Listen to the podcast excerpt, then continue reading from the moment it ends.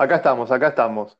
Hola, buenas, ¿cómo, cómo estás? Primer, primer programa de DPH y lo tengo acá a un, un amigo querido, un, un colega, compañero de, de programas, compañero de brigada, Balestra. ¿Cómo andás? Todo bien, Ger, ¿cómo estás vos, querido? Un gr- gran honor ser el primer invitado. No, un honor es mío tenerte acá. Eh, vos sabés que, que sos muy querido por, por, por la manada. Este, Y, y- y- quería que, que seas el primer invitado para, para destrozar un poco, para, para pasarla bien y hacer un poquito de quilombito acá en este programa. Bueno, Eh, hagamos lo, po- hagamos lo posible. empezamos, empezamos, empezamos. Así que, eh, primero y principal, te tengo que preguntar, la primera pregunta de todas, ¿cómo, cómo está pasando la pandemia?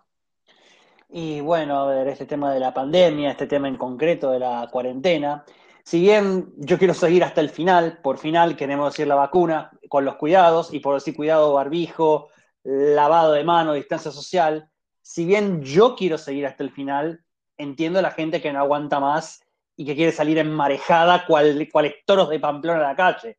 Quedarse en casa es solución de semanas y hasta de un par de meses, pero cuando es medio año, es una bomba de psicológica y emocional que deja el país peor de lo que está.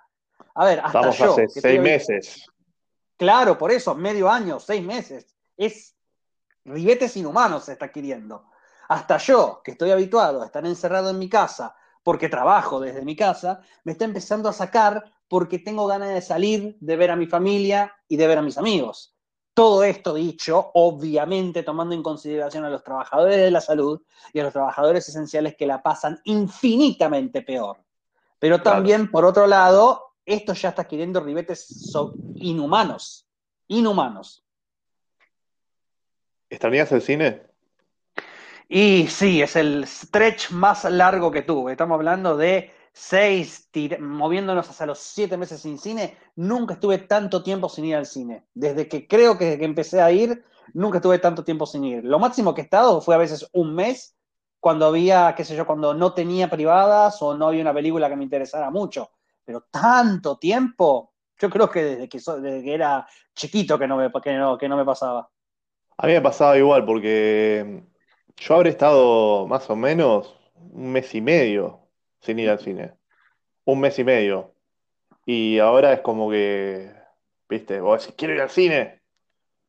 O sea, tampoco ir- pido ir a ver, pido ir a ver Cats, pero quiero ver, quiero, quiero, quiero ir al cine, tengo ganas de, de ir a las privadas, tengo ganas también de ir al cine, tipo, no estaría mal eh, ir a una función pública general y ver ese quilombito de gente que tanto nos gusta, porque nos gusta el quilombo de gente en la sala de cine, y Es que claro, lo que, a ver, ah, yo lo que se extraña, porque a ver, yo puedo ver películas en casa, pero también lo que extraño es la experiencia de ir al cine, la experiencia de ir a la sala, la experiencia de ver cómo se abren las cortinas revelando el CinemaScope y el sonido a toda potencia del Dolby Atmos. La sí, sí. experiencia es lo que extraño más. La película en sí puedo verla en mi casa, pero la experiencia de ir a una sala, de estar en la oscuridad, de concentrarte solo en lo que ese rectángulo puede, solo en lo que ese rectángulo te va a ofrecer, eso es algo que extraño.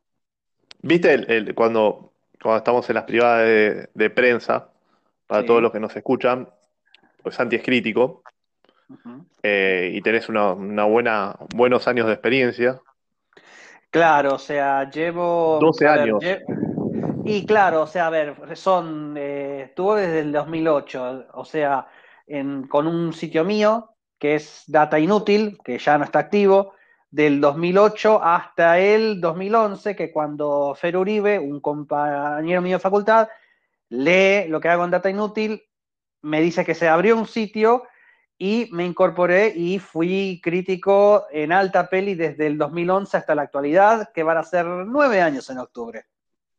Y ese fue el comienzo profesional. Claro, podemos decir que Alta Peli fue el comienzo profesional, o sea, yendo a privadas, yendo a entrevistas, cubriendo festivales. Lo netamente profesional fue directamente Alta Peli, sin lugar a dudas, pero también tomo en consideración los primeros, primeros años que fue donde hice mis primeras armas, donde yo empecé a escribir críticas eh, como una manera de mantener viva la criatura entre tanto estudio y poco rodaje que yo tenía. Y mm, cuando vos empezaste, cuando empezaste con toda esta movida, esta, esta, esta cosa bonita que hacemos los críticos, ¿con cuál película te acordás la primera película que hiciste? A ver, la primera en Alta y la primera en Data Inútil. La primera de todas, Data Inútil. La, primera que hice en toda mi vida, o que fue en el 2008, me acuerdo, principio de 2008, Alien vs Predator Requiem. Y te digo que fue una crítica positiva. Es mi placer culposo. Yo sé que mucha gente no la quiere, pero es mi placer culposo y yo la quiero mucho. A ver, la fui a ver dos veces al cine. Mira lo que te digo. Sí. Dos veces al cine fui a ver esa película, de lo emocionado que quedé. Lo que pasa es que la película me prometió lo que buscaba. O sea, me prometió, me prometió lo que buscaba, puros madrazos entre extraterrestres. O sea, claro. que es eso. Me prometió eso y me lo dio. O sea, a ver, es una película que a nivel, a nivel guion tiene un montón de agujeros, sí, pero yo fui para sentarme con mi balde de pochoclo y entretenerme. Porque a veces me pasa de que no tengo ganas de analizar. A ver, a veces cuando estoy en una privada estoy en la obligación, lo tengo que hacer, pero cuando voy como un simple espectador y la película me promete, me promete puros madrazos entre extraterrestres, adelante, y la película me lo recontradió. Y aparte tenía, buena... ¿Eh? Quiero entrar a la función, quiero entrar a la función y quiero que no me jodan. Quiero ver lo que vengo a ver. Claro, claro, claro, puntualmente eso, sobre todo considerando lo que se ha convertido en la franquicia de Alien. Porque la franquicia de Alien, a ver, porque por ejemplo, Depredador mantuvo cierta consistencia entre la 1, entre la 1, la 2 y la Predators que bancó de Rodríguez, mantuvo cierta consistencia. Pero Aliens pasó de ser de un híbrido de, de ciencia ficción y terror, el loco de la motosierra en el espacio, como la original de Ridley Scott, Luego tenés eh, la del 86 de James Cameron, que es la ciencia ficción y el cine de acción, que es hermosa, memorable, es mi favorita de la franquicia. Y luego tenés, obviamente, eh, la de, las de Fincher y las de Junet, que se metieron con el thriller, volvieron a la acción, pero las aliens de las que estoy más decepcionado son precisamente las últimas, que son Prometheus y Covenant, que es un intento de meterse a la ciencia ficción pura y aunque son visualmente maravillosas porque Ridley Scott, a, nivel guion, a veces te, dejan, te dejan con demasiadas preguntas. Es como que técnicamente es como que hacen un intento tan desesperado por ser inteligentes que se olvidan que lo que hizo una película como Alien lo que es, es guarda que te come el bicho, es eso. Y eso es la cuestión de yo te he creado a ti, tú me has creado a mí, ese quilombo filosófico que a ver, y que termina con la Dios mío, la flautita de Alien Covenant, que hasta el día de hoy eh, es como, a ver, es como, a ver, es I como do the fingering. I do the fingering.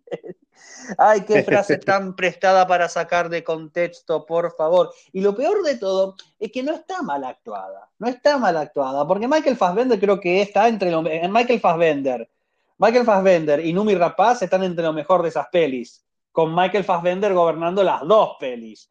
O sea, pero es como, es ese, ese punto, como no pueden combinar la ciencia ficción pura con el gore por el que se hizo conocida y como que no consiguen la fusión y hacen pelis por, aburridas y a veces con múltiples incoherencias. Es como, Alien Covenant es como, a ver, es como que yo creo que lo más logrado de Alien Covenant es precisamente cuando son los momentos de gore. Son, son, son, los, son, son, los momentos de hora y hay que saber poner ciertas cosas en, en, contexto. Por ejemplo, mucha gente critica la escena donde está la parejita en la ducha, viene el alien y se los carga a los dos. Y mucha gente dice que esa escena tiene un, tiene un, es, una, es de una completa ilógica. A ver, para mí es, parte del gore de Alien y es para mí cuando la película es más entretenida. Pero lo que, lo que me pasó, lo que me pasó es que si no me hubieras puesto el principio el principio mega intelectual y mantener ese tono, ese tono intelectual, yo te hubiera aceptado semejante incoherencia porque el gore, el slasher inclusive, porque Alien es como fue en sus inicios una suerte de slasher, tiene. Tiene eso.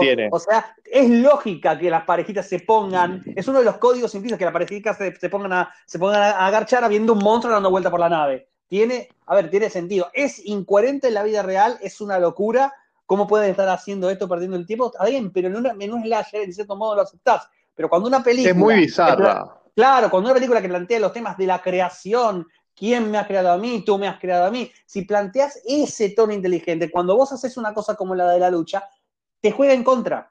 Te juega en contra. Lo tenía que haber, ¿sabes cuándo? ¿Cuándo? Lo tenía que haber hecho al principio. Cuando hace la presentación, porque fíjate que la, la película tiene un corto previo que presentan un poco cómo es la convivencia de la tripulación. Está bien, yo sé de qué corto me hablas, en el que aparece James Franco. Sí. Pero ese es, Exactamente. otro problema, ese es otro problema. Tengo que ver todos los cortos y luego la película, ¿no? La película se la tiene que bancar sola para mí. Bueno, es clara, sí, eh, yo coincido. Pero vos fíjate, vos fíjate, que si hubieran puesto ese corto, incluido en la película, con una duchita de por medio al principio, ¿no? A ver, si me lo haces parte de la un Poco más, claro, vos veías un poco más de desarrollo eh, de, personajes. Porque la película eh, Covenant, en especial Covenant, tiene muy poco, este, muy poco de desarrollo de personajes. O sea, tenés a eh, Danny McBride, que es el, típico, el, conductor. Después los demás, o sea, mira, ¿Cómo? ¿Quién era la principal? Mira, ni me acuerdo de quién era la principal. No, la principal era, Catherine Waterstone, que apareció en Inker Ah, exactamente. La que apareció en Inker Catherine Waterstone está, sí, está todo el tiempo, está toda la película sufriendo y vos ves por qué, y porque obviamente se murió como la pareja de ella y están todos en pareja y bla, bla, bla, bla, bla, bla. El resto de la tripulación no tiene nada. No, no hay nada, nada en el guion que permita un desarrollo y que me importe el personaje. A ver, claro. Y fíjate, y fíjate, fíjate, Santi, que cuando empiezan las o sea, empieza el quilombito, la nave se va, se va, se viene abajo, intentan buscar el, este, el lugar a tierra para, para, poder vivir. Eh, y fíjate que esa, es la parte, la parte interesante, cuando es todo el descubrimiento, y Ridley Scott lo que quiso hacer es, como los, los fans lo bastardearon por, por Prometheus, que me parece, me parece una muy buena película, es una muy buena película. Eh, no sé, estoy en medio, en desacuerdo, porque no tanto por las visuales de Ridley Scott, sino por el guion de Damon Lindelof, que le, encanta, dejar, que le encanta dejar preguntas sin contestar, le encanta dejar preguntas sin contestar. No, una cosa es la ambigüedad para que el espectador piense, pero otra cosa es no contestar un carajo. Es no contestar. Vos fíjate, vos fíjate que la película es un 7. Para mí es un buen puntaje, es un 7. Me quedo con un 7, me quedo con un buen 7 y listo. Eh, sí, a ver, visualmente no, yo no les puedo criticar nada porque está, como te dije, Ridley Scott hay algo que ese caballero hizo bien, que hizo bien el Governor, fue a ver, está todo bellísimamente filmado, o sea, todo lo que son los paisajes, los, los planetas, está recontra bien diseñado. O sea, nadie le puede achacar que, no hizo un buen laburo visualmente. Pero es culpa del guion. El guion es básicamente lo que yo le encuentro muchos fallos, muchas faltas de tono. Por ejemplo, en Alien Covenant, yo creo que, a ver, se mete en la pata porque lo primero que te muestran es al personaje de Michael Fassbender con este dilema de la creación. Y la primera escena de una película sienta el tono. La primera película te la primera escena te dice todo. Y es como que técnicamente la falta de consistencia en ese tono, la es como que no lo supieron combinar bien con el tema del gore.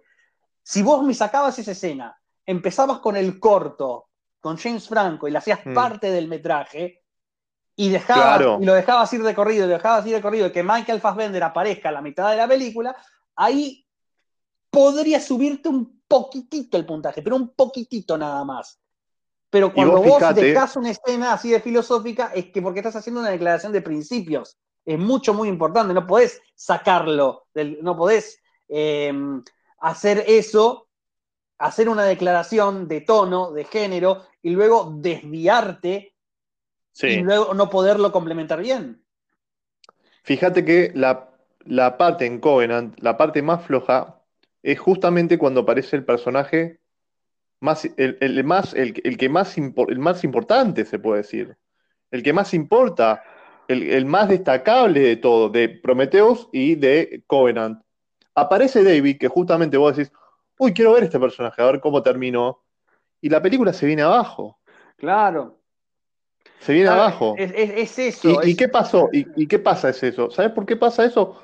Porque Ridley Scott lo bastardearon tanto por Prometeos, por ofrecer una historia de origen, que realmente, y lo hablamos, y lo hablamos esto, eh, cuando vos, lo, bueno de los monstruos, estos monstruos del, género de ciencia ficción, es que uno se pregunta de dónde carajo vino.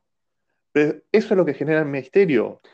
Claro. ¿En dónde carajo vino? Y, se, fíjate que se, mostró una, una, especie de moda que empezaron a mostrar de dónde vino tal fulanito, de dónde vino meganito, y le quita el encanto eso. Claro, que a ver, la, idea del origen, la idea, del origen y darle un contexto filosófico no está mal, pero lo tenés que hacer funcionar en lo que alguien fue toda la vida. Por ejemplo, el, tema del gore, el tema del suspenso, y es como que acá les gana más la filosofía que otra cosa. Por ejemplo, de todas las secuelas que salieron desde Aliens al regreso en el 86, la que creo que está a la altura y que me parece brillante no es ni siquiera una película, es un videojuego. A ver, yo no soy lo que se dice gamer, pero leyendo más o menos como sobre las cosas de Alien, buscando, investigando, me encuentro con que salió este videojuego llamado Alien Isolation, protagonizada por la hija de Ripley, y que transcurre en una nave, un espacio cerrado, con la estética idéntica a la de la primera película, que es la idea que tenían en los años 70 de cómo iba a ser el futuro. O sea,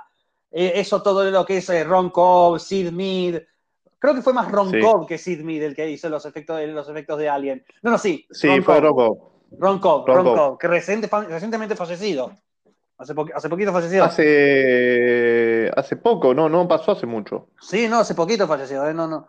No, y es eso, es eso, y como que también de lo eso. Fíjate, fíjate que, fíjate, tuvieron que vivir al, volver a vivir al clásico, porque en el juego Alien Isolation tenés a un solo alien que te está hinchando las pelotas durante todo el juego. Y el juego es efectivo porque te, te, juega en contra el tema de qué hago y me tengo que mover acá, pero vos lo tenés al alien acá al lado y fuiste. No, claro, a ver, eso, eso, eso, es lo lindo, a ver, porque por ejemplo, yo no tengo consola, yo no tengo Xbox, yo no tengo eh, PS4, o sea, si, si juego algún juego es un emulador de Sega muy viejo en la, en la computadora, es como, y recién ahora, gracias a vos y a Gaby Faricelo, me metí en el Among Us, en el muy adictivo Among Us. Pero volviendo a Alien Isolation, pero volviendo a Alien, Isolation, yo veía los, eh, los gameplays con los cutscenes por YouTube y era como ver una película. Y Alien Isolation yo lo disfruté porque si bien había una asociación con Ripley muy clara, porque era la hija, y Ripley, la Ripley de Sigourney Weaver era mencionada, era mencionada, pero en, lo esencial, era mencionada en los puntos clave, o sea, no es que se agarraba de la nostalgia o que filosofaba, es como es la chica esta está encerrada en la nave y tiene que sobrevivir. Punto, es guarda que te come el bicho. Y por eso la disfruté tanto. O sea, y yo creo que alguien tendría que volver a esa esencia. Y si van a incluir lo emocional, porque la narración moderna, la narración moderna exige un poco más de desarrollo emocional en los personajes, obviamente está bien, hacelo. De hecho, eso fue lo que hizo un poco grande a Alien, Alien, Aliens del 86, la que hizo, la hizo un poco más grande, a pesar, eh, a, la que hizo mucho, la que la hizo mucho más grande y la hizo mucho más destacada, eh, incluso siendo una película de acción con ciencia ficción. Estaba ese detallecito, pero no se comía todo.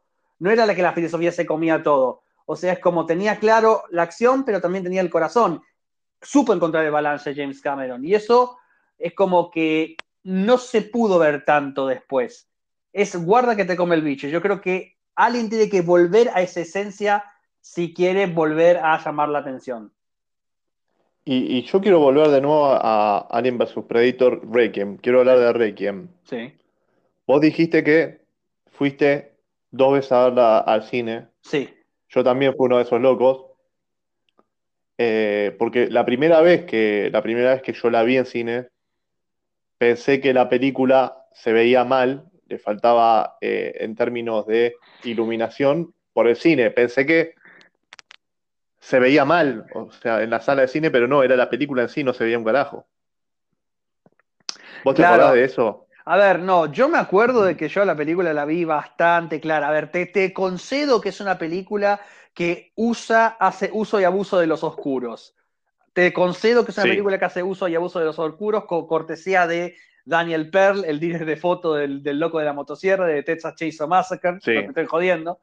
Eh, es como, o sea, yo, o sea, yo pude ver, pero reconozco que abusa bastante de los oscuros, o sea, lo que es la alcantarilla, lo que es la pileta de la escuela, o sea, te, re- te reconozco que, que lo que es el hospital a la noche cuando se corta la luz y invade el ala, y el predalien invade, invade el ala de maternidad, te concedo que es demasiado oscura para su bien. Pero es el punto que yo puedo ver esa oscuridad. No es como The Relic, una película de Peter Hyams que también mayormente oscura. Yo no veo un soto. Yo no veo un soto. Claro. Yo pienso, pienso que en esa película, eh, eh, en esa película la- el, el monstruo se ve al final porque está rodeado de fuego. Ahí recién lo puedo ver. Y, y lo mejor, y lo mejor que tiene de Relic, que creo que está buena, es una muy buena película para ver. A mí me gusta, es como un- un- una película de culto. A ver, lo lindo que Es que tiene lo, de lo mejor que lo de Sí. es el monstruo. Claro, Es el monstruo. A, a ver, el monstruo Kozoga está re bien construido. A ver, Stan Winston, muchacho, me pongo de pie, una alta Sí. figura de los efectos, de los efectos especiales. Pe- eh, Pero The Rally tenía cosas lindas. Sin embargo, Kotoga, que está bien hecho, pero una cosa que tenía de lindo la película de Hans son los personajes. El personaje de Tom Sizemore, que es un policía supersticioso, que le dice al compañero no le camines encima, que Sí. da mala suerte, que anda siempre frotando una bala 9 milímetros, que es una bala que le apuntaron, pero que la bala no disparó. O sea, son detallecitos de personajes Sí. muy lindos y muy nutridos. Y por, y por eso, a ver, yo personalmente me gusta más la novela que la película.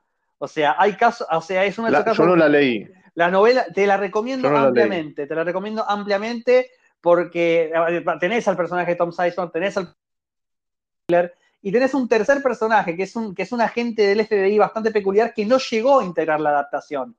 O sea, el libro es bastante más interesante y bastante más atractivo, con las ventajas que tiene, obviamente, entre novela y película, pero es como que yo siento de que, de que en, en The Relic, eh, se- ser eh, a Peter Hyams, a Peter Hyams, el director de la película, le jugó en contra ser su propio director de fotografía, porque Peter Hyams Claro. es, suele ser, en gran mayoría de sus películas, su propio director de fotografía. Y acá le jugó en contra porque los espacios oscuros no, no, no, no, no tenés noción, no tenés noción de espacio y te juega en contra. Ahora, No todo lo supo que, manejar. Claro, no lo supo manejar todo lo que es luz día o lo que es interior, pero con luces eléctricas. Eso lo, eso, lo, eso lo hace muy bien. En Presidio lo hace muy bien. En Muerte Súbita lo hace muy bien. En Time Cop lo hace muy También. bien. Pero También. Relic, una película que es un 80-85%, 90% de oscuridad, le juega en contra. Y fíjate, ahora que nombrás Time Cop, acordate que juega mucho con el color azul, con las paletas de color azul en no, Cop. seguro, definitivamente. Y por eso funciona, porque los efectos que maneja en luces a la noche o en, en espacios cerrados, oscuros, los mezcla con el tono azul. Sí, no, claro, bueno, de hecho, a ver, iluminar, ponerle todo un tono azul es como el recurso, el go-to resource cuando vos querés mostrar eh, la luz de luna nocturna, por ejemplo, tipo nacido, Claro. tipo nacido para matar. O sea, podríamos decir que ese es, una, es un tic que agarró de Stanley Kubrick. O sea, porque es como que su 2010, la 2010 de Hyams, mama mucho de, de la de Kubrick. Y Hyams y Kubrick es como que se mensajeaban, se mensajeaban bastante. O sea, como que. Sí, estaba, estaban, estaban en contacto. Claro, estaban en contacto y obviamente algo se le habrá pegado, porque los azules de Hyams, la manera, los azules, los azules de Hyams cuando ilumina lo que es la, la noche, tienen mucho de esos azules tipo la escena de las barracas en Nacido para Matar. Está muy buena esa. esa. Esa escena está muy buena. Claro, pero obviamente es eso, cuando le pone color. Ahora, cuando quiere hacer lo que es una oscuridad más naturalista, más realista, le juega un poquito en contra y ahí no podés ubicarte bien, porque por ejemplo en Time Cop, mucho de lo que es el tercer acto, cuando, cuando entra, entran los secuaces de Ron Silver, no ves mucho, no ves mucho de lo, de lo que hay Sí. arriba. Y- y empezás a ver justo en el momento del clima donde Van Damme le tira un Ron Silver al otro Ron Silver. Ahí sí se ve Sí. un poquito mejor Y, y se hace, se, se convierte en una sopa de Ron Silver. claro. Ron Silver. Claro, encima me, me- me encanta- Escúchame, sí. Santi, eh, no, decime, ¿qué te, qué te No, gusta de la película me encanta la, la prisa con la que Van Damme dice su última línea. I'm still kicking. I should be on Broadway. Todavía estoy pateando. Escuchame, Santi, volviendo, volviendo a Requiem, la película también, más allá de las. La, hicieron pelota. Yo mismo, tipo, la reconozco que la película no, la puedo disfrutar por lo poco que, se ve. Pero, pero, tiene muy buenas muertes. No, sí, seguro. A ver, una de las muertes que más me queda en la. Primero, aclaremos, tiene los huevos de matar un pibe. O sea, sí, es verdad. al principio de la película. Claro, al principio de la película, porque a ver, a Newt le, porque a Newt le hicieron una autopsia, eso no cuenta. Acá vos ves cómo se escucha, a ver, no te muestran al, al, embrión de alguien saliendo del pecho del pibito, pero se ve cómo sangra, se oye cómo se le parten las costillas y es como un poquito Claro, ves cómo está sufriendo, viste. No, pero. Es una especie de Jacob, es una especie de Jacob Trindley en, Doctor Sueño. Un Georgie Claro, claro, Pero la escena que sí me gustó, la muerte que puedo decir, es, es esta, es cuando están en el colegio, se escapan de la pileta, se meten en un pasillo, el Predator tira uno de sus discos, pero una especie de evolución del disco de Predator, que es un disco que es un disco así, como un disco con el borde cortante, pero que le salen como, eh, le salen como siete pinchos más alrededor, lo tira como un disco. Al estilo. Claro. Al, estilo Shipper Creeper. Claro, claro. Tira el disco y la agarra a una piba y la clava contra la pared. Sí. No. Y además, fíjate que tuvieron, tuvieron huevos al hacer eso porque la chica esa supuestamente era el, eh, el interés amoroso de. Eh, de lo que sería uno de los personajes principales. Claro, del El, chico que, el, chico que entrega la pizza que tiene el hermano que estuvo en Cana, que es Steven Pasquale, me acuerdo que se llama, que, me acuerdo que se llama Sí, es, Steve Pasquale, que es el principal, que hace el, el, nombre se llama Dallas. Dallas, me acordé, claro, sí, sí, sí. Dallas. Y este, este pibe, este pibe que es eh, Johnny Lewis, murió el autor. Fíjate que en la película te lo presentan Sí, sí, murió y, no la pasó bien. ¿eh? Después hay que, hay que investigar, pero oh. eh, no la pasó bien, se mandó sus, cagadas. Ay, ay, ay. Em, pero lo que venía a decir es que la película te plantea como que el pibe va a terminar con la chica. Claro, te lo plantea porque voy a ver la vez. Porque es el típico, es el típico, es lo que hicieron, por ejemplo, Wes Craven quiso hacer con eh, Jesse Einsberg en y la película de Cristina Ricci con los hombres lobos. Ay, Curse. Y lo mismo de Curse, este, quisieron hacer lo mismo, pero con ABP. Ahora bien, ahora bien, está bueno porque te plantea guiones como vos decís, bueno, viste, el pibe va, le va a demostrar a los demás que va a poder y todo lo demás. El pibe lo demuestra.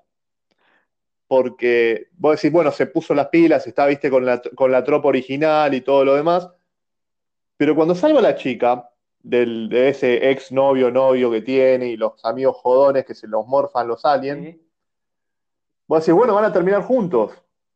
Y no, aparece el Predator y la hace papilla. No, ¿sabes una cosa? Eso a mí no me decepcionó. Eso a mí no me decepcionó y déjame que te diga por qué. No me decepcionó porque la idea es poner a luchar a los aliens contra los depredadores. Los humanos son como un placeholder. Porque no, podés sostener, tanto tiempo de Predators contra Aliens. Tenés que meter algo en el medio, una subtrama en el medio, para abrir camino y rellenar el espacio hasta que lleguen los set pieces, las piezas de acción.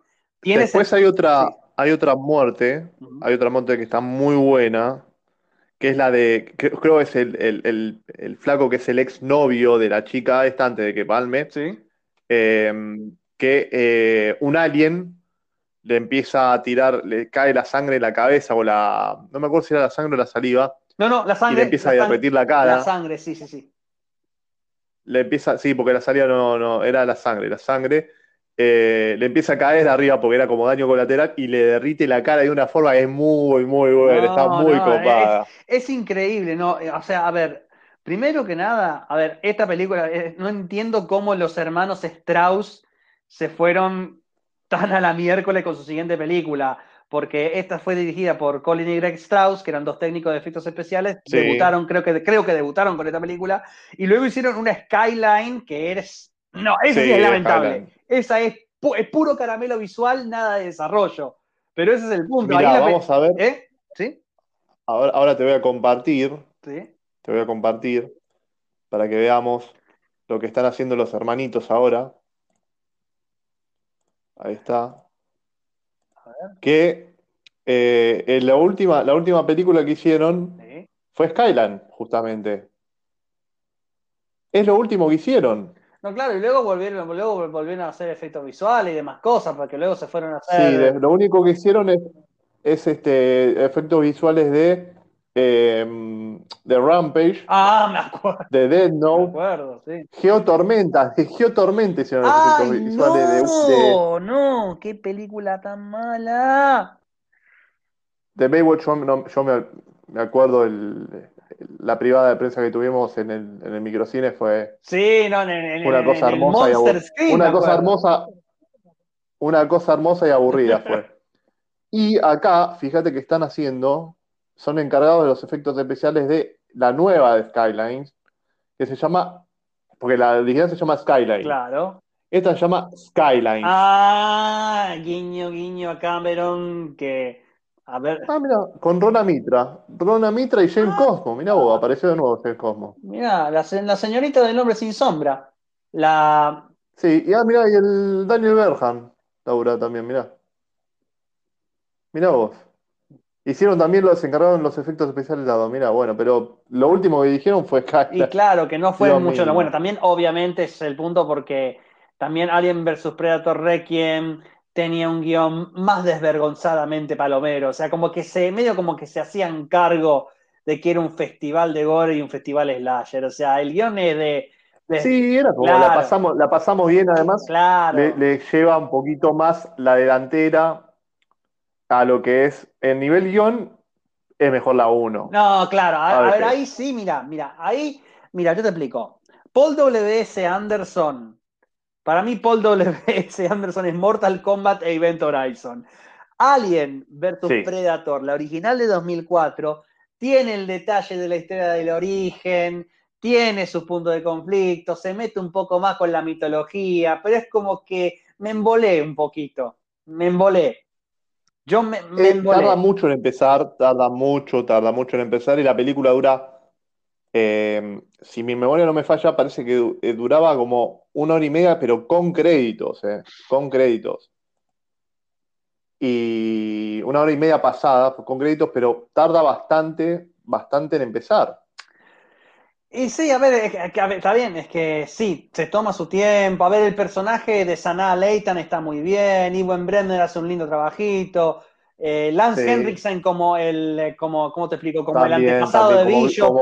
está, está bien todo eso, pero es como que narrativamente, como, la, como que medio me embolé, como que no me, no me dio tanto la atención o siquiera el disfrute lúdico que sí me dio al vs Predator Requiem. O sea, es como, a ver, a mí me gusta desmenuzar una película, me gusta analizarla, me gusta que se planteen ciertas cosas, pero siempre y cuando guarde lógica con lo que quiere ofrecer la historia. Y yo Ahí se la jugaron demasiado light. Se la, mujer, se la creo que se la guardaron demasiado light porque quisieron, bueno, vamos a hacer la PG-13 ah, para que nos entre la guita.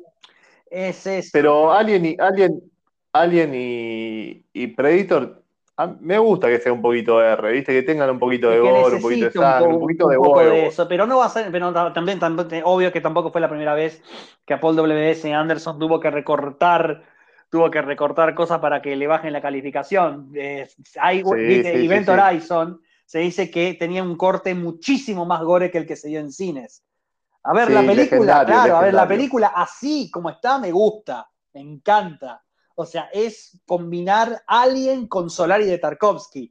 Y ahí es una combinación que funciona y que es preciosa. Pero es, linda de ver y es linda a nivel psicológico. Muy buenos actores. Sam Neill y Lawrence Fishburne, muy buenos actores. Y es como que así como está me gusta, pero el corte del director que dicen que es mucho más gore, que es mucho más violento, que dicen que hay como una orgía de sangre y todo eso, como que se fue al recontra carajo el guion de Philip Eisner. Y es como que me da curiosidad. Y dicen que, a ver, y dicen que si existe un corte, no va a estar en muy buena calidad, va a tener granos, rayas, no importa, dámelo igual, dámelo igual, quiero ver ese gore. de los Es más. Creo que fue uno de los afectados por el, el incendio que hubo. El incendio. Eh, ah, el incendio sí que hubo en Paramount. Ahora sí, tenés razón. Creo que fue uno de los de las cosas afectadas, creo, creo. Qué cagada. De los de los cortos estaba estaba bien ahí, pero creo que fue afectado, pero viste, es como uno de los cortes de directores legendarios. Claro, obvio. hiciste acordar. Hay escenas que, que sobrevivieron, eh, ojo, eh, hay algunas escenas que sobrevivieron y que si buscas en YouTube las encontrás. Sí, me hiciste acordar a Ivan Bremer gritando Verheiden todo el tiempo en ABP. Verheiden, Verheiden, sí, sí, me acuerdo, Verheiden, que es, que es como el nombre del que manejaba Dark Horse, que creo que en los 80, 90 en los cómics no soy muy ducho, pero recuerdo que él manejaba Dark Horse y que Dark Horse hizo Alien vs Predator, cómics de Alien vs Predator, incluso antes de que la película. Exactamente, exactamente. Bueno, entonces ABP, Requiem fue tu, tu Pop Cherry profesional. Claro, la primera crítica escrita, escrita y publicada por mí mismo. Ahí empezó todo como crítico para mí. Con honor, ABP. Más o menos. ¿Y cuál fue, Santi, cuál fue tu primer película que vos viste? El, el mini Santi, viste que fue al cine y vio y dije, acá me quedo, ya está, esta es mi pasión, ya no me mueve nadie. Hubo, hubo dos momentos. Hubo dos momentos. Primero, fueron dos películas y es, son las últimas películas en el mundo que creo que uno se puede imaginar. A ver, por ejemplo, la primera película que yo recuerdo haber visto en el cine fue Todos los perros van al cielo de Don Bluth en un cine de Goya en la provincia de Corrientes. Me llevó mi viejo, era un día lluvioso, me acuerdo, o sea, hasta en el clima me acuerdo.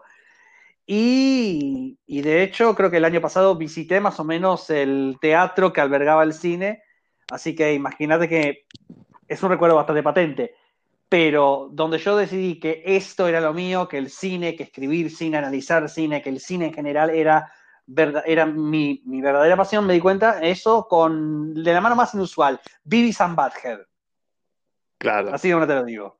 Te explico cómo. Porque yo veía Beavis and veía el programa en MTV, no soy una persona muy melómana, soy muy queso para eso, pero me causaba gracia la irreverencia de los personajes, el humor de los personajes. Y mi vieja viajó a México en el 98, volvió y me trajo de regalo el guion de Beavis and Badhead Do America. No sabía que era un guion. Me lo veía como un libraco enorme, descomunal, o sea, como mucho, muy grande para hacer simplemente un paperback y puse la película, me la puse a ver y traté de buscar cuál era la comparación, porque el libro tenía solo dibujos al final y era puro texto, pero el texto no era como una novela, que eran grandes choclos de texto. Entonces me puse a repasar y me empecé a dar cuenta que todo lo que pasaba en la película se reproducía a, un nivel exacto en el guion, cada línea de diálogo, cada acción. Y ahí yo me di cuenta de, ah, mira vos, o sea que esto es un guion.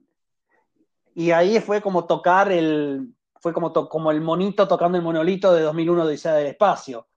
Porque toma en cuenta que en esa época yo ya a mí se me daba por, por, por escribir cuentos en la primaria y ya era muy cinéfilo, ya iba mucho la generación VHS y todo eso.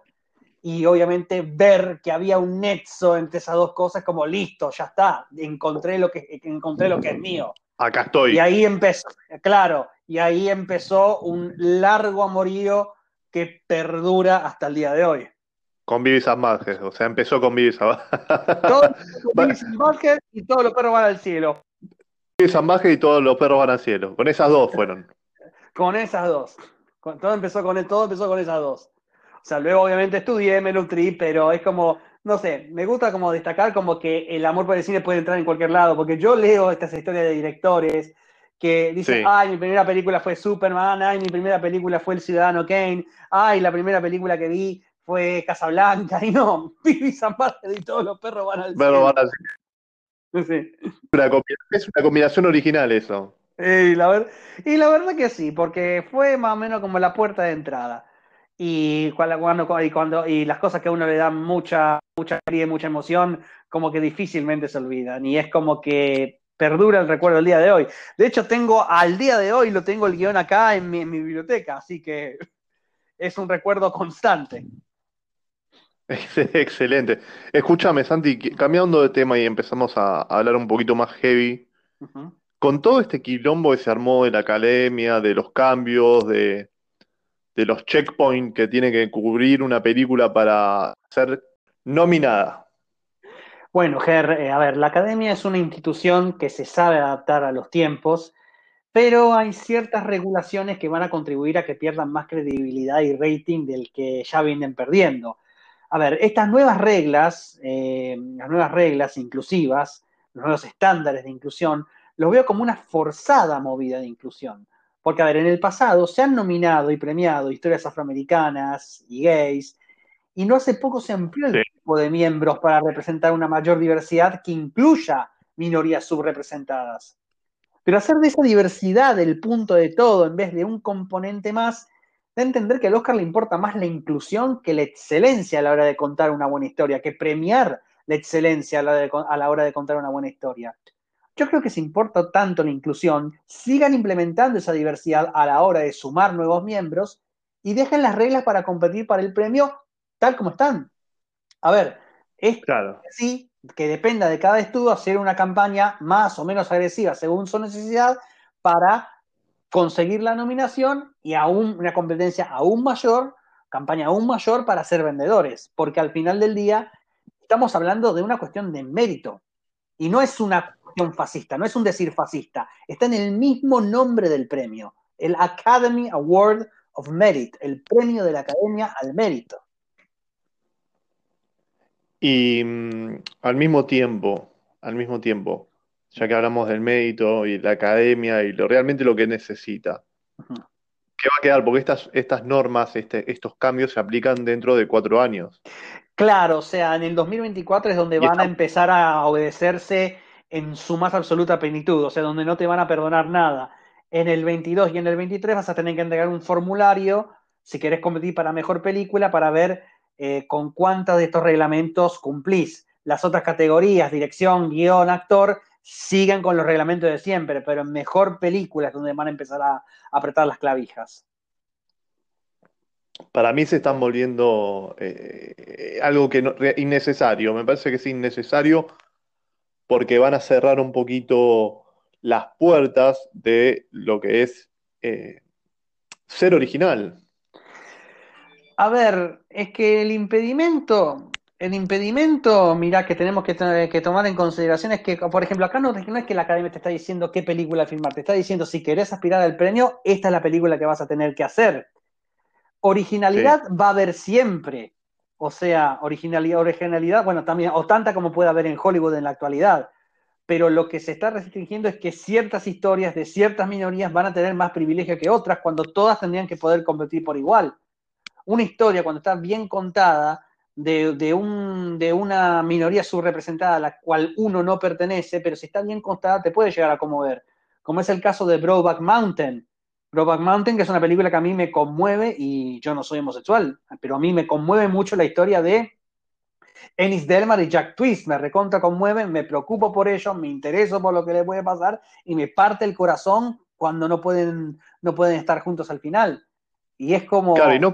Claro. y lo terrible, terrible es que esas obras, esas películas que capaz que no se aprecian y realmente Paul Higgins cuando dirigió Crash y cuando ganó el premio dijo que realmente no lo merecía porque merecía el, el premio lo merecía Brokeback Mountain. Pero A son ver. películas que no se van a repetir, no se van a repetir. No, claro, a ver, en esa, en esa medio que le doy la derecha por los Javis, porque de Crash yo siempre pensé lo mismo. Crash es un muy buen guion, pero mejor película era mucho Oscar para Crash. Es como que habla de una realidad como es el racismo, la discriminación, habla Sí. de un tema real, pero digamos que fue la comparativamente más suave. Las otras nominadas de ese año, 2005, eran verdaderamente jugadas. jugadas. Por ejemplo, Brokeback Mountain habla de la homosexualidad en una sociedad castradora como era en los Estados Unidos de principios de los 60. Capote tenés Sí. la historia de Truman Capote, un escritor homosexual y que habla sobre la pena de muerte. Luego tenés Buenas noches y buena suerte, que habla del macartismo y la libertad de expresión en, la, en los noticieros televisivos. Y tenés Múnich, Sí. que es una de las películas más jugadas de Steven Spielberg, que habla de lo que es el terrorismo entre, entre, entre árabes e israelíes, o sea, no, palestinos e israelíes, perdón. Sí, pero o sea, temas mucho más jugados, mucho más arriesgados, y no es que técnicamente lo que cuente Paul Haggis no es real, es que el guion está bien construido porque hay que tener habilidad como guionista para hacer, para poder entretejer bien todas las historias. Pero mejor película es como que ahí tengo que tener en cuenta el guion, la fotografía, la actuación, y ahí Broback fue mucho más superlativa, las visuales fueron mucho más cautivantes, las eh, interpretaciones fueron mucho más cautivantes, el todo fue mucho más cautivante. O sea, sí. Si tengo que preguntarte a vos, sí. Santiago Balestra, miembro de la Academia Cinematográfica de Hollywood. Sí. ¿No? si lo fuera, si lo fuera. Y es si lo fuera, si lo fuera. One Big If. Sí. Una medida que a vos te gustaría decir, tienen que hacer esto, porque la verdad es que lo están, la están pifiando y tendrían que aprovechar y, considerar hacer esto. ¿Cuál, ¿Qué cosa sería? Lo que yo sugeriría es, y acá voy a citar a mi colega Gabriel Faricelo en nuestro programa Brigada C, que ya que le dieron el premio de mejor película a una película coreana,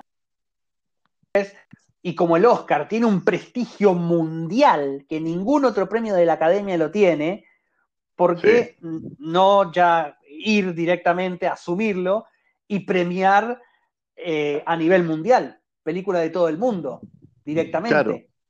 O sea, es como, es como abrir la competencia a todas las películas de todo el mundo.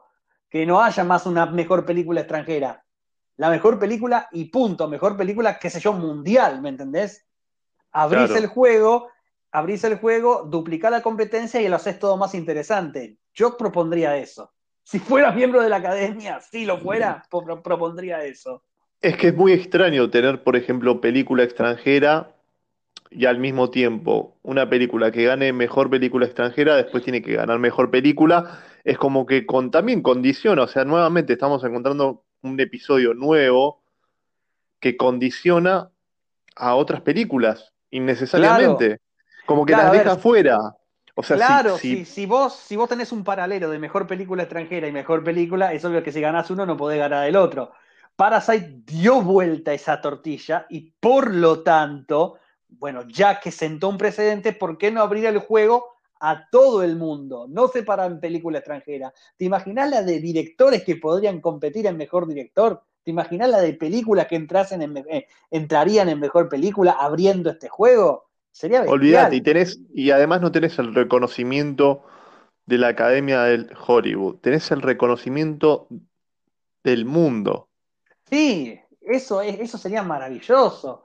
En un contexto como, en un contexto como ese, muchas películas estarían nominadas, y te digo, te digo categorías pesadas como actriz, guion original, fotografía, películas extranjeras, que para estar en esos rubros tienen que hacer unos, tienen que hacer, como por ejemplo, unas unos méritos de excelencia enormes. Acá no, no tienen que ir a lo sobrenatural, compiten de igual a igual con Hollywood.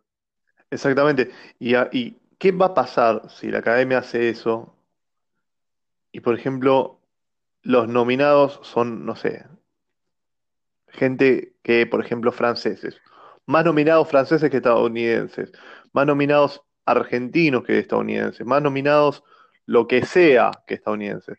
Para mí se arma un quilombo desde aquello con eso. A ver, se arma un quilombo, pero no te olvides que no hay solo gente de Hollywood en la academia, no te olvides. No, no, no, no, es, es, de todo, de todos, de todos los aspectos relacionados con el cine.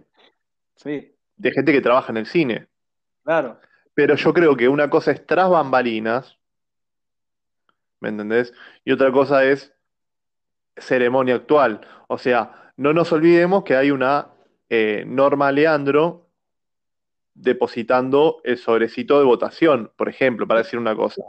Claro, Norma Leandro y Juan José Campanella y Aida eh, hasta que nos dejó. Para, decir, para decir un par de ejemplos. Eh, y es como que choca un poco escuchar eso, como diciendo hasta dónde van a llegar. O sea, estamos viendo cambios que parecen innecesarios, que al fin, al fin y al cabo, la verdad que les van a, le va a jugar en contra, y más allá tirar esta noticia justo en medio de una pandemia, justo en medio de un, creo que una crisis de rating que año a año viene peleando la academia. Sí, que me parece que es una mala, mala jugada, me parece que es una mala jugada. A ver, y mira, puede serlo, puede serlo, porque estamos hablando de la Academia de Hollywood, pero no, pero no quiero decirme, a lo que voy es, si le vas a dar el Oscar a la mejor película, una película coreana, asumilo y hacerlo un evento mundial. Tiene, tiene con qué la academia. Y hace rato que la academia viene expandiendo el juego. O sea, es como, ¿por, ¿por qué no? El Oscar tiene popularidad mundial. Está bien, se puede armar un, un desorden y obviamente va a tener prioridad lo norteamericano, desde luego. Pero si abren el juego, incluyen alguna que otra, porque hay 10 slots, y como van a ser ahora 10 slots obligatorios, no puede ser 8, 9 si no llegamos, 10 slots, abren el juego. ¿Por qué no? Obviamente, las películas de afuera tienen que pelearla y demostrar que son las mejores, obviamente. Una competencia justa. Ponete, el, arco y la flecha claro. y apuntale al, apuntarle al target. Claro, es lo que hizo Bon Joon-ho. Es lo que hizo Bon Joon-ho. A ver, yo no aplaudo el Oscar de, el, Oscar de Bon Joon-ho por, eh, inclusión, inclusión. No, no, no. Porque el tipo, desde que ganó la Palma de Oro, la laburó, la sudó, hizo el juego del Oscar y él probó que es el mejor jugador.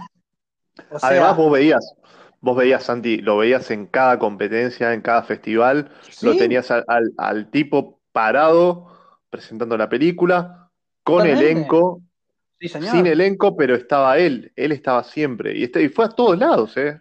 Todos, pero hasta los programas de televisión, el tipo jugó el juego. A ver, el Oscar es una campaña política, el Oscar es un juego de quién te vota más, y Bon Joon-ho probó que es el mejor jugador.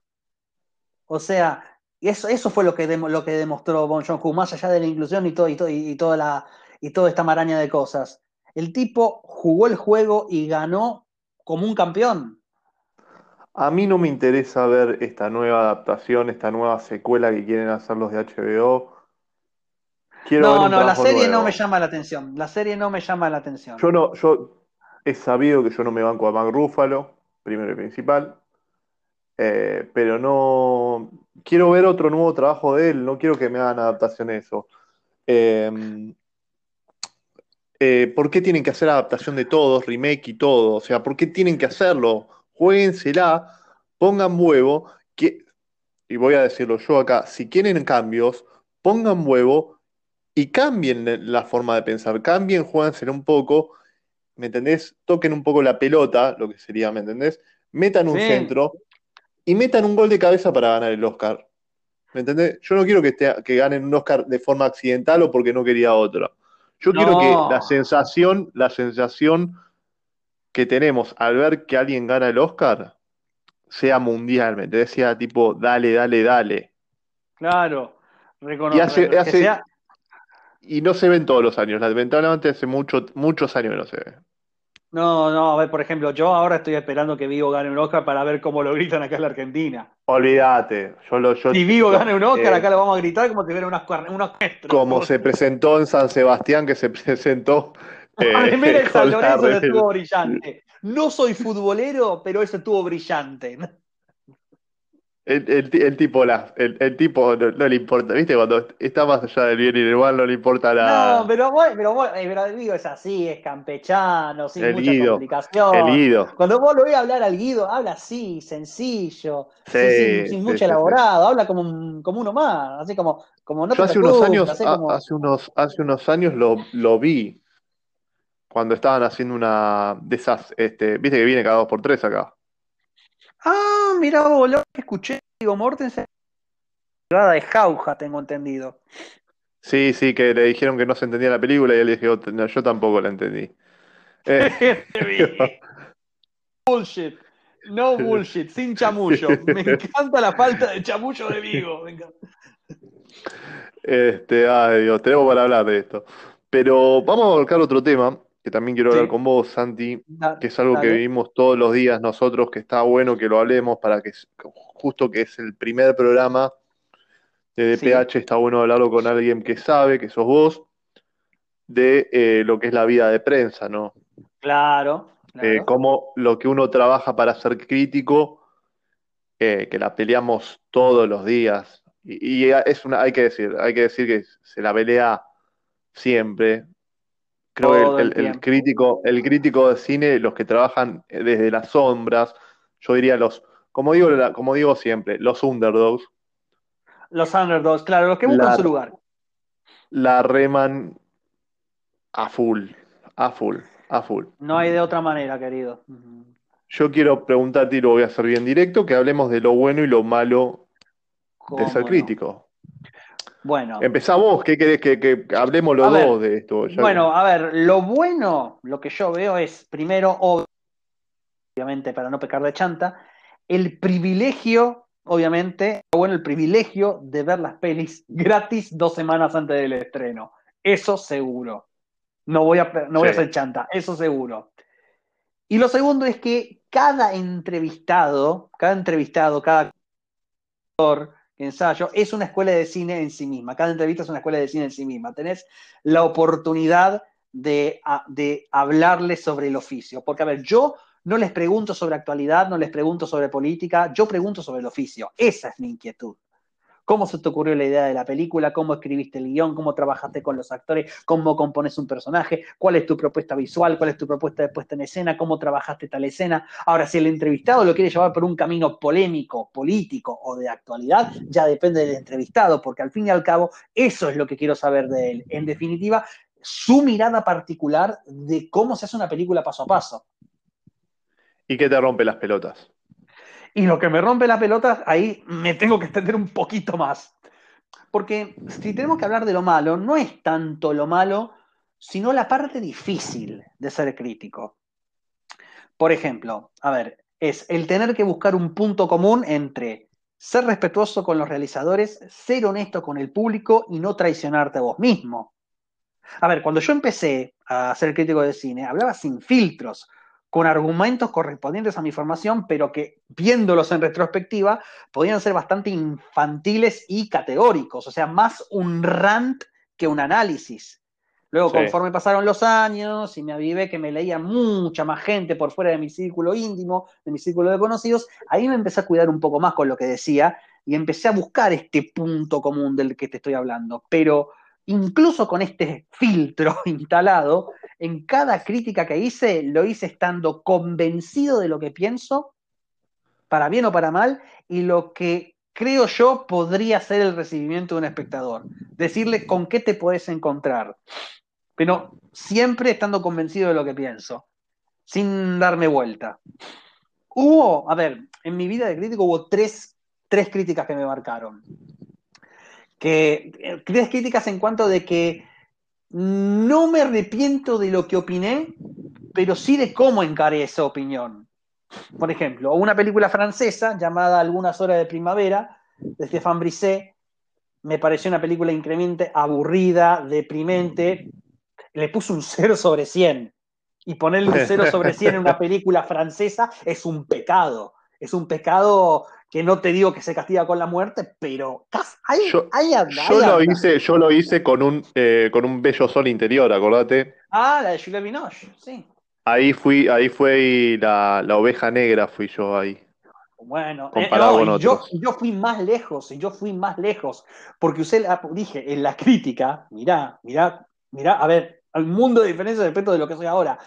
Dije que era una mierda y que no había que verla una bestia lo mío. Ahí aprendí lo más importante de que ahí aprendí, salí un poco de mi pedantería y ahí aprendí, loco, de no podés decir no la vea, no, podés usar claro, claro. no podés decir eso. Lo primero que aprendí fue no decir no la vea, que el espectador vaya y saque su conclusión. O sea, obviamente por decir eso, obviamente por, o sea, por decir eso, obviamente la distribuidora me corta el rostro y creo que me corta el rostro hasta el día de hoy y no la puedo culpar no la puedo culpar, pobre Mina, no la puedo culpar. Pero una cosa que me queda, que me queda clara es que también el cero también fue demasiado. Era un 10, un 20 o un 30, pero cero no, es, me hice el polémico al pedo y me salió para el culo y aprendí. Pero no me arrepiento de lo aburrida que me pareció la película. El día de hoy me parece aburrida, de golpe bajo. Es como, ¿yo tengo que admirar esto? No. No. Y es más, el tiempo, y además, le agarré una antipatía total al director Estefan Brisset. No quiero ver una película de él. Si llegaba una privada, yo la ignoraba. Manden a otro, chicos, no me interesa. Porque. sí, porque no, porque ¿sabes por qué? Porque tengo motivos. Porque yo lo oí de la boca del caballo, como, como es un viejo dicho norteamericano. Lo oí derecho de la boca del caballo, lo oí derecho del mismo tipo, porque el tipo vino un Bafisi para presentar una película y yo estaba ahí.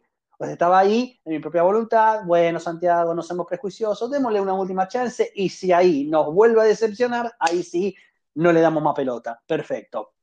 El tipo se presentó, dio un discurso muy largo y hizo un remate que al día de hoy me lo acuerdo. Me dijo, y bueno, espero que disfruten mi película, que es mucho más entretenida que oír hablar por cuatro horas a Donald Trump. Atención al detalle. Vi la película. ¿Qué año era? ¿Qué año era cuando la eh, presentó?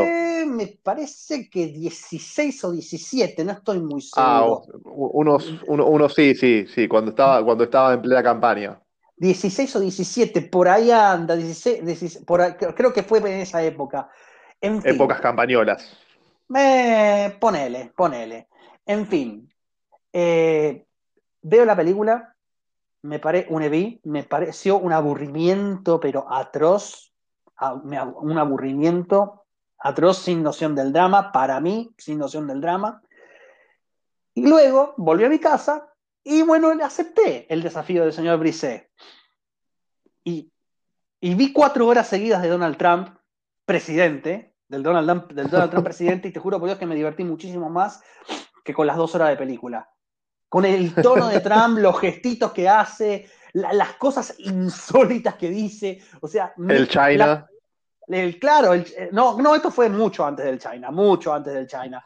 Pero, la, yo, la verdad, cuatro horas escuchándolo hablar al Donald, la verdad la pasé bárbaro, ¿qué quiere que te diga? Me divertí más, porque, ¿sabes lo que pasa? El tipo también tiene eso, el tipo fue presentador de televisión, fue host, no tenemos que olvidarnos de eso. Claro. O sea, no hay que olvidarse. Claro, pasé cuatro horas y la pasé, la pasé genial, o sea, y ahí fue la prueba cabal de que no veo una película de Stefan Brisset nunca más en la vida. ¿Para qué? Porque pero dice, ay, no, no seas prejuicioso, precisamente no lo hago. No puedo criticar lo que no vi. Es así. Claro, claro, es así. Es como.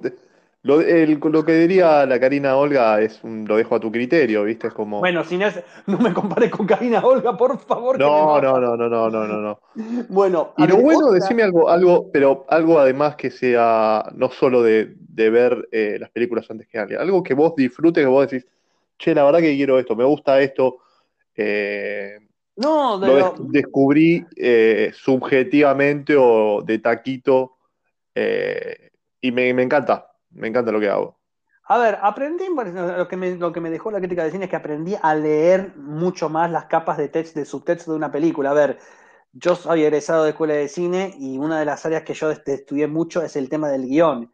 Y estudiando el guion, estudié, vi el tema del subtexto, de las distintas, de, cómo se maneja el tema de una película, y es como que aprendí a desarrollar otro gusto y otra noción de las capas de significado que tiene una película.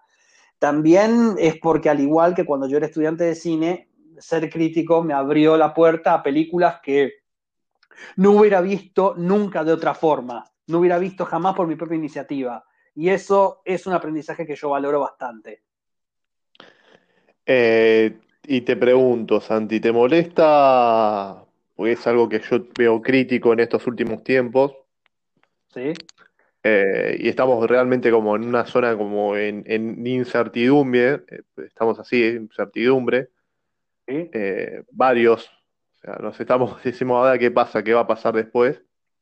¿Te molesta los, la gente que realmente se, se mete por moda? A ver, mira, eso de más o menos la gente que consigue el favor de las distribuidoras por moda, yo tengo una postura sobre eso. Y es que, a ver, y eso es más o menos la crítica que tengo, porque a ver, a ver las, distribuidoras nunca me dieron un trato injusto. Eh, oía colegas que criticaron, cuestionaron, estoy convencido que con sus motivos, pero personalmente eh, nunca hubo maltrato o, hubo como si me hubiera sentido como un ciudadano de segunda clase.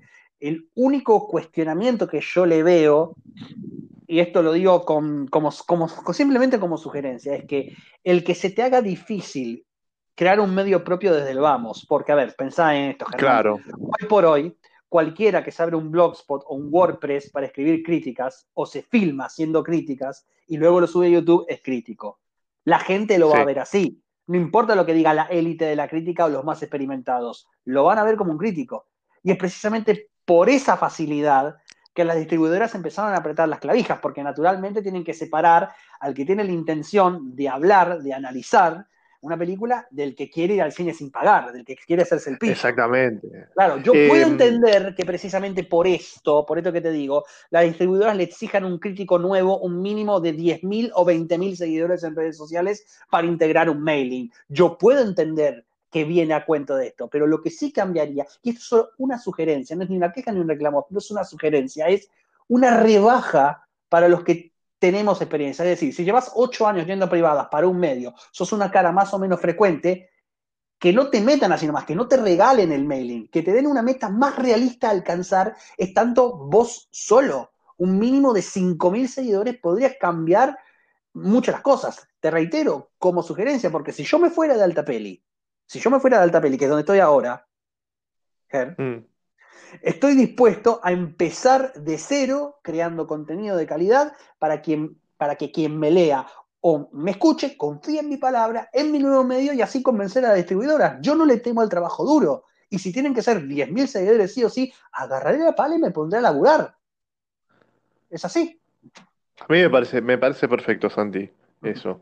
Yo creo que la gran, creo que lo que genera realmente bronca a muchos, a muchos colegas, y mismo a mí, yo lo veo, es como una, te doy un ejemplo, un, sitio, voy a nombrar así nomás, porque es tipo por nombrar, porque se me, se me, se me, se me viene ahora, un sitio de cocina pasa a ser un sitio de eh, gimnasia o de, de, comida fit, ¿viste? Claro. Y de, de, ejercicio, ¿viste? Después se va a lo que es movida música y después se va a lo que es movida cine y con, con que va acaparando, ¿viste? Para ver qué le conviene más hasta llegar a donde tiene éxito le siguen 15.000 personas y capaz que por porque hacer las cosas por moda, sin conocimiento previo, sin este, sin, eh, sin estudios, o sea, pero ni siquiera, hay que decir la verdad, hay mucha gente que no tiene estudios, pero saben cómo pero sabe cómo analizar una película. Claro, eso es lo importante, que, lean, que lean los textos, que vean los análisis por YouTube y basado en eso, basado en eso, eh, den la chance. Porque también es cierto que también se, por eso los influencers también tienen mucha influencia, valga la redundancia, porque necesitan promotores, necesitan alguien que les diga mal que mal que la película es buena. Claro, claro, pero vos fíjate cómo se manejan en diferente que a veces justamente alguien que es un influencer que prácticamente puede decir la verdad que me cae en vole una película, no sé, de lo que sea, eh, y tiene muchísimo más éxito que un crítico de cine que la viene pegando hace 5, 10, 15 años. Claro.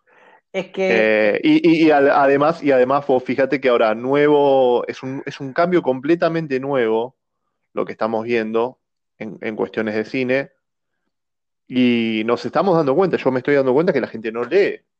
No, claro, eso es algo, eso es algo como, como eso es algo bastante realista. Y la gente no lee, no es que no solo últimamente no lee críticas, no lee en general, Germán. Claro, no, no lee en general, no lee en no general. lee en general y eso es preocupante.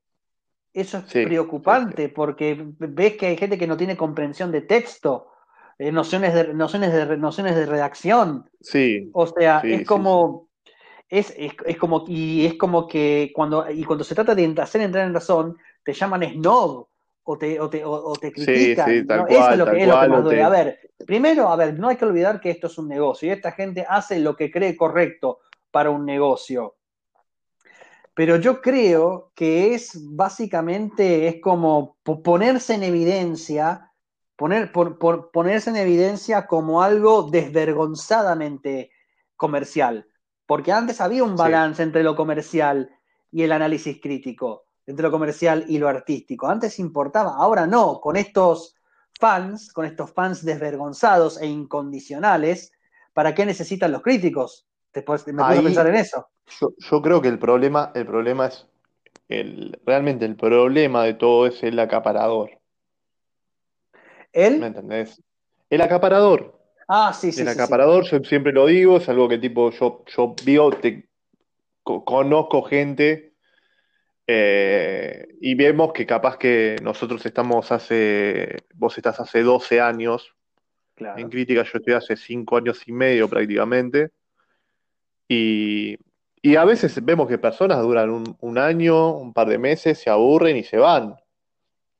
Pero al mismo tiempo, esas personas no tienen en cuenta, porque dicen, ah, bueno, yo hago la mía, aprovecho mi oportunidad, pero a veces no tienen en cuenta que hay gente que tiene conocimientos, la viene peleando de hace muchos años y no se les da el lugar claro, que le corresponde. Porque, a ver, estos influencers lo vas a ver en una película de Pochocler, en una película de alto rendimiento en taquilla, pero nunca lo vas a ver en un festival de cine independiente, nunca lo vas a ver en una, en una película argentina, nunca lo vas a ver en una peli eh, europea. Ojo, a ver, ojo, hay un, hay un pequeño porcentaje, un pequeño porcentaje que después de cierto tiempo de tener estas actitudes decide calzarse la mochila del hombre y dice, no, a ver, voy a ver otros movimientos, voy a ver otros cine, voy a utilizar esto como una punta de lanza. Y se le termina abriendo la cabeza. Son los menos, pero con que existan es un gran aliciente. Eso está bueno, eso está bueno cuando uno aprende, tipo dice, bueno, voy a ver qué onda. Yo me acuerdo, yo me acuerdo que tuve una, una época hace creo que dos años, vos, lo, viviste, hace, hace unos años ya que nos conocemos, que yo dije, o sea, dije, eh, el año pasado vi tantos documentales, me pasé internado viendo documentales, que me voy a tomar un año sin ver documentales. Claro, a ver, claro, porque a ver, primero que nada, a ver, yo personalmente, no es que no es un género que consuma ávidamente, o sea, es, es, es eso.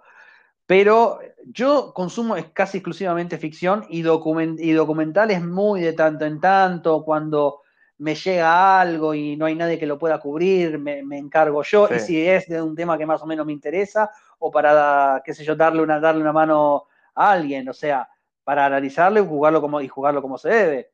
Eh, pero es como que yo últimamente prefiero más la, la ficción, porque el documental, obviamente, eh, no, noto que a mí me chocan los documentales que dicen, como lo que hacemos es la vida real, no estamos sujetos a, las reglas de la narrativa. Claro, claro. Y no es así. Por ejemplo, a ver, hay una película llamada Final Cut, The Making and Making of Heaven's Gate, que muestra cómo se hizo y se destruyó la película Heaven's Gate de Michael Cimini, como casi funde la unidad de Dartis. Es un documental que lo encontrás en YouTube, que es muy lindo. Es un documental tan bien construido, tan bien escrito, tan sincero, que yo entendí de qué iba todo el documental sin haber visto Heaven's Gate. Mirá lo bien narrado que está, que terminé la película, fui a ver Heaven's Gate, pero la historia la entendí sin haber visto la película. Mirá lo, claro que es, claridad es eso. Porque. Y brevemente, y brevemente te quiero preguntar, ¿qué te pareció Heaven's Gate? La primera vez que la viste. Heaven's Gate. Yo Heaven's Gate la veo por lo menos desde que la vi por primera vez hará, creo que unos años, y trato ah, de verla Uno, una, vez, una vez al año. Y la conclusión a la que llego, a la que, a la que llego con Heaven's Gate, es que su único pecado es durar cuatro horas. su único pecado es durar cuatro horas, porque la fotografía está muy bien, es un cuadrito para colgar en la pared, el diseño de producción es cautivante, si alguien, te, si alguien te dice eso es un pueblo construido y no un pueblo que existe, se te abre la boca, la guita que se habrán gastado. Las actuaciones están muy bien. Christopher Walken, Christopher Walken está, pero en lo alto de la película. Isabel tirando tiros. Tirando tiros. Chris Christopherson está bien. Isabel Huppert está muy bien. y, eso que, y eso que no la que no la, que no la que no la quería el estudio. Y el guion estructuralmente está muy bien, eso es lo más importante de todo. El guion está muy bien estructurado porque vos entendés de dónde vienen los personajes, entendés cuál es el conflicto en concreto, entendés el triángulo amoroso entre Walken, Christopherson y Isabel Huppert, e Isabel Huppert, lo entendés todo, entendés la posición del antagonista, entendés el subtexto social, entendés los motores del protagonista, su pasado, su presente, o sea, que hay claridad, pero ¿qué pasa? Se vuelve larga porque Chimino alarga los planos generales, se regodea con los paisajes, se regodea con, la, con las personas avanzando, se regodea, se regodea, se regodea, y eso es lo que hace que se alargue la película, porque a nivel guion, ahí a nivel guion no le veo defectos. Y, te digo una cosa, yo cotejé Heaven's Gate con el guion de la película, con el guion de la película, y yo recibí una copia que era de 135 páginas y dije, obviamente debe ser la primera versión porque es una película de cuánto, tres horas y media. Y, no, y yo empecé a cotejar y me daba cuenta que no faltaba nada, no faltaba una sola escena. Claro, pero Chimino la alargó. Alargó, alargó, no le faltaba una sola escena, no le faltaba un solo diálogo, estaba todo tal cual. Alargó, alargó, alargó, alargó, se regodeó y ahí eso fue lo que pasó. Ay, Dios mío, bueno, volviendo al tema de, esto, de los, de los críticos, de, las nuevas modalidades, que no es tanto con la prensa, sino con, el, crítico en sí, yo, realmente pienso que tienen que cambiar el, modo de ver las cosas. Capaz que muchas, muchas veces el pochoclo suma, pero eh, hay que ponerse la camiseta y decir, che, loco, a mí me gusta, pero para, para ganarte un sindicato de gente por moda, no está bien. No, uno tiene que ser sincero con uno mismo. Puede ser difícil, puede ser frustrante y he tenido mis arranques de ira, los he tenido, pero al final del día uno tiene que seguir laburando y ser honesto con uno mismo. Porque cuando uno se traiciona, no hay que traicionarse, no hay que cuando, traicionarse. Cuando uno se traiciona y consigue los seguidores, va a haber una vocecita adentro diciendo que algo no está bien o sea, es como, como es parafraseando lo que dijo Guillermo del Toro cuando ganó por la forma del agua. O sea, lo que hizo bonito a, ganar, a, ganarme el Oscar eh, no fue por haber claudicado y por haber hecho la vida de Luis Pasteur. Lo que hace bonito al Oscar es que el que me lo haya ganado por hacer las mismas mamadas que hago diario. ahí está. No me lo olvido nunca más. palabras, pero sabias de Don Guillermo del Toro. ¿Cuál fue la mejor y la peor película del año, lo que va del año? Bueno, a ver, la mejor peli del año de todo lo que vi, de todo lo que vi, incluyendo Netflix, sala de cine, etcétera, etcétera. lo, mejor que vi en el año fue, fue la película Retrato de una mujer en llamas. La vi en una privada en la Alianza Francesa una película espectacular a nivel narrativo, a nivel visual, cada fotograma es un cuadrito. Las dos eh, mujeres protagonistas, Adele Haenel y Noemí Merlant, están, están geniales. Es una bellísima historia de amor. Es una película que saca el erotismo del, del último lugar que te pensás. Es una película como muy femenina, con mucho coraje, con, sinceramente admirable. Cuando la terminé de ver quedé con la boca abierta de cómo pudieron, cómo, cómo mandaron a los miserables, cómo Francia mandó a los miserables a competir por el Oscar y no a esta película. No lo puedo creer. O sea, si tanto me hablan de diversidad y de inclusión, acá tienen el ejemplo perfecto. Una película bien filmada, bien actuada, bien escrita, bien narrada sobre una historia de amor gay en una época donde estaba completamente proscrito el ser gay o lesbiana, y muestra cómo ese breve momento de felicidad terminó marcando sus vidas para siempre. Y encima está hecho con un rigor pictórico. Parece que la, que la, que la rodó no un director de fotografía, sino un pintor, porque el uso de los colores es brillante también. Y la celincia, y yo me pasé, me pasé semanas semanas, meses viendo videos de Celine Siama, a la directora de la película, hablando, y la diversidad de criterios que tiene esta mujer es impresionante. Para la, mujer, esta mujer estaba buscando la, la manera más innovadora de rodar un beso, y la investigación la llevó hasta Spider-Man. ¿Cuántos directores de cine arte asumirían a viva voz que una de las influencias de su trabajo es Spider-Man? Es verdad. No, la verdad, yo me saco el sombrero, me saco el sombrero ante la Siama. No, la verdad me cautivó, me cautivó, me cautivó, me cautivó y la verdad lamento muchísimo que la pandemia le haya costado el estreno argentino a esta película, porque es una película que viéndolo en una pantalla relativamente buena puedes apreciarlo, pero en una pantalla de cine te quedas pelotudo. Y hablando de, de- de pelotudo, ¿con qué cosa quedaste pelotudo en el mal rato del año? Y fue reciente, Cuties. Y listo, No, así. no, no, no, no. no. Cuties, cuties. Porque, a ver, si querés probar que la hipersexualización infantil es una amenaza, es como que tuviste una buena intención, pero tu resultado fue completamente equivocado. Es como. Hay, hay, hay mucho regodeo en el perreo ahí. Yo sé que se intenta explicar lo que es una, lo que es una cultura represora y la rebelión y ser niña y ser mujer y quemar etapas demasiado rápido. Entiendo que esa fue la intención, pero el resultado que se ve en cámara, no, yo no puedo aprobar eso. Yo no puedo aprobar eso bajo ningún punto de vista, por más que digan que son imágenes fuertes. No, es una nena de 11 años que se restriega a las partes contra el piso. Eso es, es, es desagradable de ver. Es, muy, es como, loco, son nenas de 11 años. Nenas de 11 años. Desaprovecharon, desaprovecharon soberanamente la oportunidad de contar una historia contundente y, y se fueron a un tema que, que perreando el piso. Ahí está. No, no. Muy difícil de Lamentable, ver, además. ¿eh? Muy difícil de ver la película. No, no, lamentable. Todo, todo lo que es del minuto 42, 42, 57 y el 64 hasta el final, lamentable. No, no, no, es como... no, Tenés cortado los minutos también. Sí, la verdad que sí. Marcado me dejó. La Bueno, Santi, que no. La verdad que fue un placer tenerte acá en el, en el programa, en el primer programa de DPH. Bueno, fue un honor ser tu primer invitado, como ya te lo dije al principio. Un honor, un honor. En serio, te, te respeto, te, te respeto, te aprecio desde hace muchos años y la verdad que hayas depositado este honor en mí, para mí significa mucho. no, no, Santi, al contrario, la verdad que, que- que quería que estuvieras y, y la verdad te voy a despedir con una cosa más, con una pregunta más, que Sí, es señor. para el resto del año, después de esto, de, de la pandemia, más allá de, de cine y todo lo demás, eh, ¿qué objetivo tenés para hacer vos?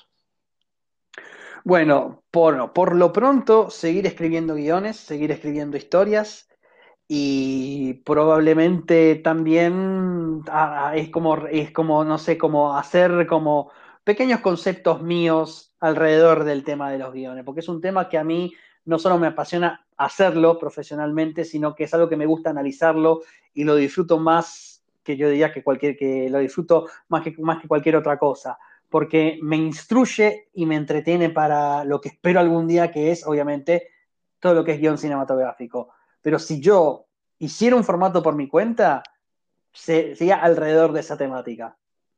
Perfecto, Santi. Escúchame, para todos los oyentes, ¿dónde te pueden encontrar? Sí, me pueden encontrar tanto en Twitter como en Instagram como arroba balestrasanti.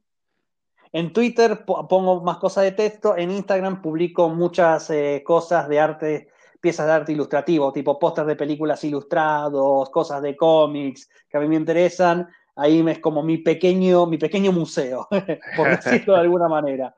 Y Bueno, Twitter es más de texto, de opinión. Bueno, bueno, Ger, sí, el Twitter es para putear, vos viste. El Twitter es para putear. Eh, tra- trato de hacer un esfuerzo, trato de hacer un esfuerzo, pero hay veces donde el palo es inevitable. Es inevitable. Bueno, de nuevo, decí los medios. De nuevo, la- ¿a dónde te pueden encontrar? Sí, Para- una vez más, Twitter e Instagram, arroba. Balestra Así es, Santi.